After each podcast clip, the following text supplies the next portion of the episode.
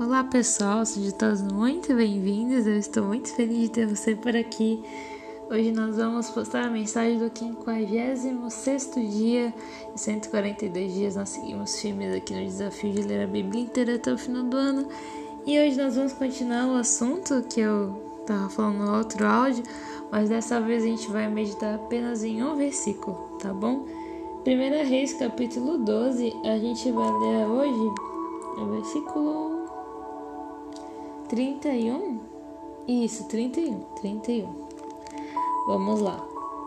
Jeroboão construiu altares idólatras e designou sacerdotes dentre o povo, apesar de não serem levitas.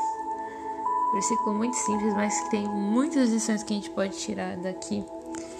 É, a tribo designada para os serviços no, no, no tabernáculo e posteriormente no templo eram, da, eram os levitas, da tribo de Levi, eram sacerdotes. Então, só essa tribo que poderia servir como sacerdote.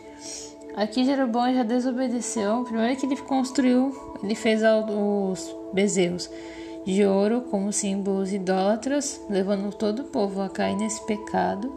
Já começou errado nessa parte. E isso começou por uma obstinação do coração dele, que o coração dele já não estava se movendo mais pelo propósito, quando eu falo propósito, não estava se movendo mais pelo aquilo que Deus estava mandando, pelo aquilo que Deus estava falando, pelas ordenanças de Deus, que era de você ser obediente, você não, não ser idólatra. E em vez de ele levar em conta aquilo que, ele, que Deus estava dizendo para ele, das ordens que Deus estava dizendo, ele levou em conta o reinado dele, uma coisa que era boa para ele, né? Porque vamos, vamos para pensar, ninguém gosta de perder um reino de perder uma posição de alto valor. Mas aqui ele se deixou levar por isso e não somente fez os bezerros de ouro, mas também ele construiu altares idólatras e além disso designou pessoas que não eram para serem designados. O que eu quero dizer com isso? Que muitas vezes Deus está falando a todo momento, Ele pode estar falando com você através desse podcast, você que já é cristão, que vai numa igreja através do seu pastor, ou você que não é cristão, mas tem ouvido essas mensagens, tem ouvido, tem pessoas ao seu redor que são cristãs, que estão falando de Jesus o tempo inteiro para você. A pergunta que eu faço hoje para você, que eu faço para mim, é quem é que você escolhe seguir? Quem é que você escolhe obedecer? Por que é que você move? De novo essa pergunta, de novo essa pergunta.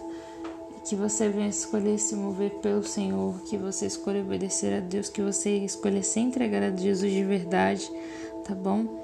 e faça aquilo que Deus tem falado para você fazer.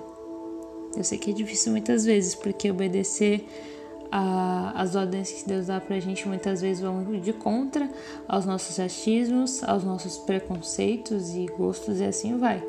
Mas obedecer é a melhor opção, obedecer a Deus, você só tem a ganhar. Tá bom, pessoal? É isso. E amanhã nós voltamos com mais uma reflexão.